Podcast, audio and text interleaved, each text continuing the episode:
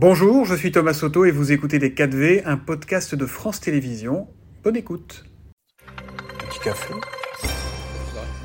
Bonjour et bienvenue dans les 4V, Gabriel Attal. Bonjour. Plus les jours passent, plus la grande incompréhension semble se creuser entre une majorité de Français et, et le gouvernement à propos de la réforme des retraites. Alors j'aimerais bien pour commencer qu'on clarifie quelques points précis ce matin.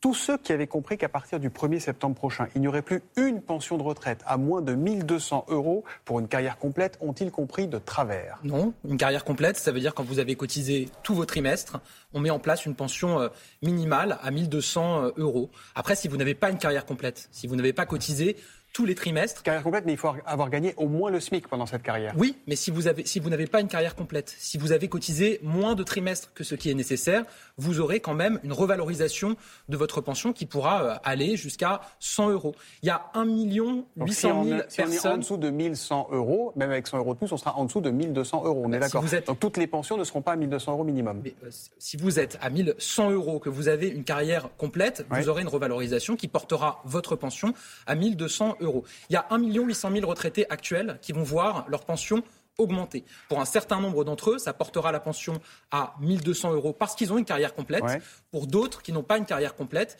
ça sera une revalorisation de leur pension, petite pension en l'occurrence. C'est quoi le sens pour- de ça Pardon, mais pour un agriculteur qui a 800 euros de revenus par mois sur l'ensemble de sa carrière, il ne sera pas à 1200 euros. Mais ça dépend ce qu'il a cotisé. Par ailleurs, je précise que pour les agriculteurs, il y a déjà une loi qui Ouais. a été euh, adoptée et la revalorisation des petites pensions a déjà eu lieu. C'est une loi communiste portée par Monsieur Chassaigne qu'on a euh, retenue. Ça fait maintenant euh, un certain temps. Mais c'est quoi la logique de ça, Thomas Soto C'est que quelqu'un qui a travaillé doit toujours être plus valorisé Mm. que quelqu'un qui n'a pas travaillé ou qui a moins tra- travaillé, parfois euh, par choix. Vous avez d'autres modèles qui sont proposés. Moi, je ne suis pas en accord avec ça. Euh, vous savez qu'on est en débat à l'Assemblée nationale. Les oppositions proposent, par exemple, que les trimestres passés au RSA Ouais. comptent autant que les trimestres travaillés une fois à la retraite. Je ne suis pas en accord avec cette position-là. Mm. Alors, Moi, juste- je rencontre juste- tous les jours. Avant, non, mais je veux le dire. non, je veux le dire. Je rencontre tous les jours Combien des retraités vont être concernés par cette pension minimum qui va passer à 1200 Je euros le disais, vous avez 1 800 000 retraités actuels qui vont voir leur pension revalorisée. Parmi eux, vous en aurez euh, plusieurs centaines de milliers qui auront la pension minimale à 1200 euros. Et dans les nouveaux retraités, vous en avez autour de 200 000 chaque année qui auront une revalorisation de leur, euh, de leur euh, pension. Et qui je passeront à dis, 1200 aussi, c'est 200 000. Qui auront une revalorisation de leur pension. Et parmi eux, qui auront 1200 euros. Ah, parmi eux, donc pas tous. Pas, pas, pas Et les je 200. viens de vous dire que c'est ceux qui ont une carrière complète. Pardon, on est un peu paumé parce que ce que Ah, mais vous non, dites, vous- c'est pas ce qu'a compris la population. Il y avait un de que- l'ambiguïté et vous êtes un trop bon communicant, euh, C'est Gabriel pour ça que je suis là pour expliquer savoir. les choses. Mais vous Ouais. savez, moi, je rencontre tous les gens, tous les jours, euh, Thomas Soto, des euh, Français qui travaillent euh, et qui me disent qu'ils ont le sentiment de travailler, de faire des efforts, là où d'autres, qui parfois font le Mm. choix de ne pas travailler, sont soutenus par la solidarité nationale. Et ceux qui travaillent disent, moi, je, je peux croire qu'en ma bonne étoile pour être euh, soutenu. C'est Mm. important qu'au moment de la retraite, on valorise ceux qui ont travaillé toute leur carrière et que c'est quelqu'un... pour vous une question de justice. Oui, quelqu'un qui euh, soit n'a pas travaillé, soit a moins travaillé, ne doit pas avoir une retraite meilleure que quelqu'un qui a travaillé toute Mm. sa vie. Ça me semble être quelque chose de bon sens, en tout cas, euh, qui euh, est attendu par les Français. Puisqu'on parle de justice, on s'aperçoit en décortiquant cette réforme que les femmes s'en sortent pas toujours très bien et moins bien que les hommes. Les carrières longues vont devoir travailler plus longtemps. La pénibilité, notamment pour les employés, les ouvriers, euh, va, leur fa- va faire qu'ils vont devoir parfois travailler deux ans de plus. Est-ce que vous diriez toujours que cette réforme est juste, pour reprendre le qualificatif sur lequel insistait Elisabeth Borne quand elle a présenté la réforme le 10 janvier? Est-ce qu'elle est juste, cette réforme? Bah, cette réforme, elle va permettre qu'on continue à payer les pensions de ben- bientôt 20 millions de retraités. Donc ça, c'est la réponse. Paraît est nécessaire Mais non, mais ça me paraît juste. Ça serait pas juste Ouais. de devoir baisser les pensions. Rendez-vous compte. En 2000, il y avait 12 millions de retraités à qui il fallait payer la pension chaque mois. Mhm. Dans quelques années, on sera à 20 millions de retraités à qui il faudra payer la pension chaque mois. Aucun pays ne peut affronter un tel choc sans prendre des mesures et demander, oui, certains efforts aux Français. Vous avez les oppositions qui disent, pour payer 20 millions de pensions chaque mois, on va augmenter les impôts. Nous, on n'est pas d'accord avec ça. On dit Est-ce que que vous pour n'êtes payer... pas prisonnier de ce dogme de dire on a décidé qu'on n'augmenterait pas les impôts et donc on ne peut pas faire autrement? Je ne vois pas ça comme un dogme, je vois ça comme un engagement qu'on a pris devant les Français et je pense que les Français ne souhaitent pas qu'on augmente leurs impôts.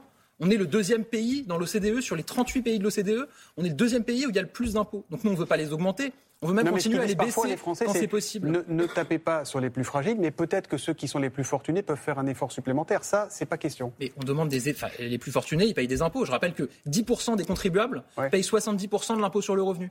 que plus vous avez un salaire élevé, plus vous payez de cotisations. Donc il y a déjà cette progressivité. Maintenant, moi je le dis, euh, on ne souhaite pas augmenter les impôts des Français. C'est ce que proposent les oppositions qui disent, pour payer les pensions de retraite, il y a un problème pour payer les pensions, ça je crois que tout le monde le reconnaît. Pour payer les pensions, on va augmenter les impôts. Nous, on n'est pas d'accord avec ça. On dit, globalement, on va tous travailler un peu plus longtemps, mais évidemment en tenant compte des situations, de la pénibilité, mais de l'âge auquel vous avez commencé à travailler. Les Français ont l'impression que l'effort n'est pas partagé, qu'il pèse sur les mêmes. Vous qui venez du PS, c'est un argument qui doit vous parler quand même. Alors, euh, évidemment que c'est quelque chose qui me préoccupe. Maintenant, quand je regarde la réforme qu'on porte, qui tient compte des carrières longues, du fait que si vous avez commencé à travailler à 15 ans, à 16 ans, à 17 ans, vous partirez bien avant les 64 ans.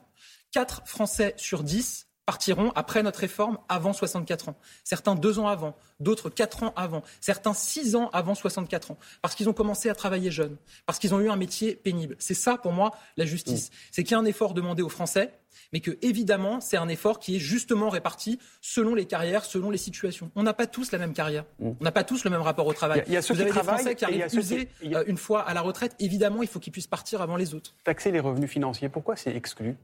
Ils sont taxés aujourd'hui. Mais taxés davantage, pardon, J'entends hein, qu'il y ait toujours des propositions d'augmentation d'impôts. Je le redis, on est le deuxième pays européen, le deuxième pays de l'OCDE en matière de pression fiscale. Mais les revenus financiers, ce n'est pas les revenus du travail la plupart du temps, c'est les revenus de la spéculation.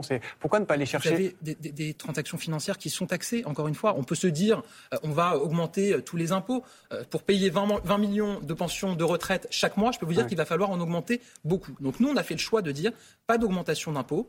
En revanche, on va payer les pensions de retraite, on ne baissera pas les pensions de nos retraités en travaillant un peu plus longtemps, mais en faisant en sorte que ceux qui ont commencé à travailler tôt, que ceux qui ont eu des carrières pénibles, n'aillent pas jusqu'à 64 ans. Gabriel Attal, est-ce que vous comprenez que quand Total Energy annonce 20 milliards de dollars de bénéfices par un effet d'aubaine qui est directement lié à la guerre en Ukraine, hein, euh, euh, ça lui tombe dans le bec, est-ce que vous comprenez que ceux qui écoutent et qui vont payer leur litre d'essence ou de diesel plus de 2 euros ce matin, ça les fasse réagir. Je comprends que c'est des chiffres euh, qui interpellent euh, et qui heurtent.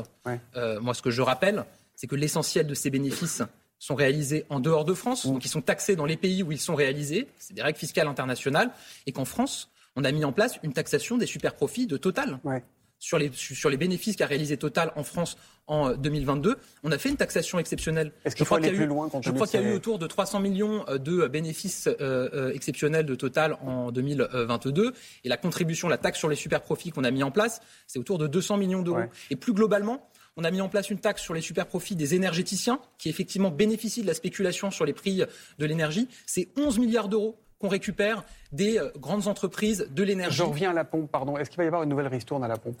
D'abord, on a mis en place, vous le savez, une indemnité euh, carburant travailleur pour les Français qui travaillent. Il y a autour de 5 millions de Français qui l'ont mmh. demandé, alors que 10 millions peuvent en bénéficier. Allez sur le site impôt.gouv.fr.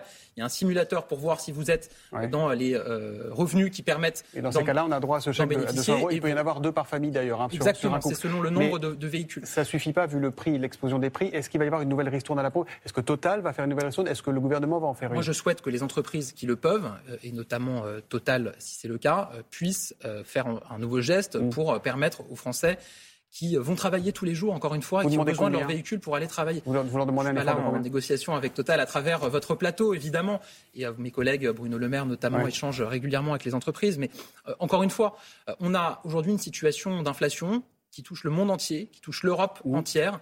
En France, on a une inflation qui est moins élevée que chez la plupart de nos voisins européens parce qu'on a pris nos responsabilités, parce qu'on a demandé à des entreprises de faire des efforts, parce que l'État aussi a fait des efforts en accompagnant les ménages et les Français. Mais il faut évidemment continuer pour protéger les Français. Encore un effort peut-être qu'on pourrait demander à Vinci, plus 64% de bénéfices, et dans le même temps, la plupart sur les autoroutes, hein, et dans le même temps, on augmente les prix des péages. Est-ce que là encore, on ne pourrait pas leur dire, soyez sympas, soyez patriotes, faites un peu de patriotisme économique et laissez tomber l'augmentation là? Alors déjà, il y avait des augmentations qui étaient souhaitées manifestement par les euh, euh, concessionnaires d'autoroutes qui souhaitaient aller... Euh, bien au-delà, qui souhaitaient revaloriser à la hauteur de l'inflation. Et mes collègues qui sont en charge des transports ont une action auprès euh, des concessions autoroutières. Bah, ça reste près de 5% euh, d'augmentation.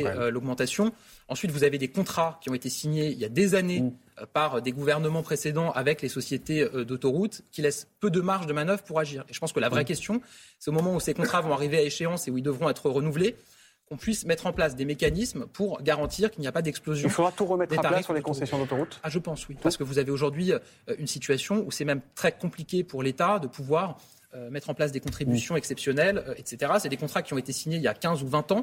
Euh, ils vont arriver à échéance dans les prochaines années et je pense qu'il y aura un énorme travail à faire à ce moment-là. Gabriel Attal, il reste cinq petits jours de débat à l'Assemblée nationale autour de cette réforme des retraites, 16 000 amendements à discuter. Ça se passe dans une ambiance caricaturale qui doit donner envie à une partie des Français de manger leur carte d'électeur. et vu de l'extérieur, on a l'impression que ce bordel, pour reprendre le mot de, de Gérald Darmanin, arrange tout le monde. Est-ce que vous ne craignez pas qu'à un moment, les Français mettent tout le monde dans le même sac et vous rejettent tous? Il y a un débat qui a démarré à l'Assemblée nationale le texte est examiné. Et effectivement, vous avez de la part des euh, oppositions un choix qui est celui de bloquer le débat. Avec 20 000 amendements qui ont été déposés, il faut regarder les amendements. Mmh. Quand vous avez un amendement qui dit on va remplacer le mot index senior dans la loi par index feuille de salade, c'est ça qui est écrit. Quand on va faire une batterie d'amendements pour dire la réforme des retraites va rentrer en vigueur en 2050, en 2060, en 2070, Est-ce que vous ne craignez pas de tous en payer le prix de ça au final? Moi, je pense que personne ne sort gagnant euh, d'un tel spectacle et d'une telle situation. Et moi, je suis très fier des députés de la majorité qui sont euh, extrêmement patients, qui cherchent à pouvoir euh, entrer dans le débat véritablement, avoir un vrai débat d'idées. Il y a deux visions qui s'opposent. Vous avez ceux qui veulent augmenter les impôts, c'est les oppositions, et vous avez nous qui disons on ne veut pas augmenter les impôts. En revanche, on va demander de travailler un peu plus longtemps en répartissant il, justement il reste quoi à négocier Parce que chaque mesure coûte de l'argent. Est-ce qu'avec les concessions qui ont été faites, l'équilibre du régime est encore garanti en 2030 Moi, Je pense qu'on peut toujours avancer. oui, pour répondre à votre question, l'enjeu de la réforme, c'est de pouvoir payer les pensions sans avoir à les baisser. Évidemment, euh, on ne dérogera pas de cet objectif. Moi, je pense qu'on peut continuer à avancer sur beaucoup de sujets sur la question de l'emploi des seniors. Mmh. Comment est-ce qu'on incite, on favorise davantage l'emploi des seniors dans notre pays? Sur la question des carrières longues, on a évolué sur le sujet. Par exemple, pour ceux qui ont commencé à travailler à 20 ans, qui pourront partir à 63 ans au lieu de 64 ans. Donc il y a encore des marges de manœuvre financière Mais notre porte, elle est toujours ouverte. Hier soir, Elisabeth Borne échangeait encore avec les organisations euh, syndicales. Pour leur dire qu'elle n'était pas très contente, visiblement. Si on veut éviter le blocage du pays, il faut que le débat avance. Pour que le débat avance, il faut qu'on soit ouvert à discuter. On l'est. Il faut ensuite que les oppositions acceptent que le débat puisse avoir lieu au Parlement qu'elles arrêtent de bloquer les débats. Mmh. Euh, retraite, l'ultimatum du 7 mars, c'est la une de, l'Alsace ce matin. Euh, la mobilisation de la, rue reste très forte. Il ne faut pas être dans le déni, il faut la prendre en compte, cette mobilisation, a dit votre collègue ministre du Travail Olivier Dussopt hier. Est-ce que ça veut dire que, euh, concernant la revendication commune, les 64 ans, il y a une marge de négociation ou toujours pas? Moi, je suis un jusqu'au boutiste du dialogue. Je pense qu'il n'est jamais trop tard pour se parler. encore une fois, il y a eu des échanges encore Donc, est-ce que ce hier est que cet article 7 est discutable? la première ministre? Ce qui et encore une fois, notre objectif, c'est d'arriver à payer les pensions sans augmenter mmh. les impôts. Ensuite, on peut discuter des choses.